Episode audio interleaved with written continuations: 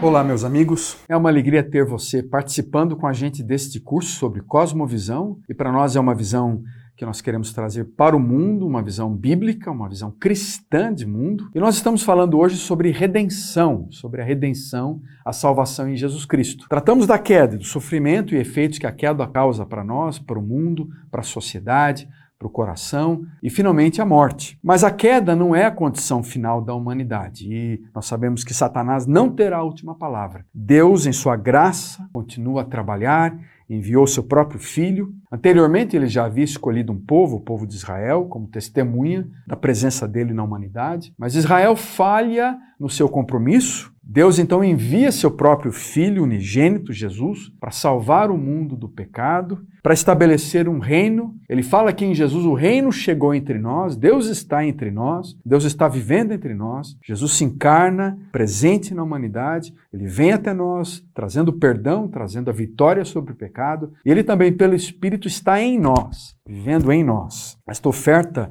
de salvação ela é universal, para toda a humanidade. O próprio apóstolo João expressa claramente isso quando ele disse: Deus amou o mundo de tal maneira que deu seu filho, para que todo aquele que nele crê não pereça, mas tenha vida eterna, para que todo aquele que se abra para Deus, conheça Jesus e se entregue para o Salvador, e o envio do seu filho vem trazer então essa esperança na morte, na cruz, no sofrimento, na dor. É uma situação dramática, nós sabemos, mas é o único caminho para a salvação. Por isso não é fácil para o homem é, é, reconhecer que ele depende de Jesus Cristo, que a sua própria obra, seus próprios trabalhos, seus próprios méritos trarão a salvação, porque não é verdade. Somente Jesus Cristo é o caminho, a verdade e a vida, e portanto o nosso Salvador. A responsabilidade do homem, a responsabilidade da mulher é muito clara. Cada um de nós deve responder ao convite de Jesus Cristo. Cada um de nós deve crer em Jesus Cristo como Salvador. Cada um de nós deve arrepender-se, mudar de vida, se tornar um discípulo de Jesus. E este tema da redenção é fundamental e eu concluo agora, porque esse aspecto da redenção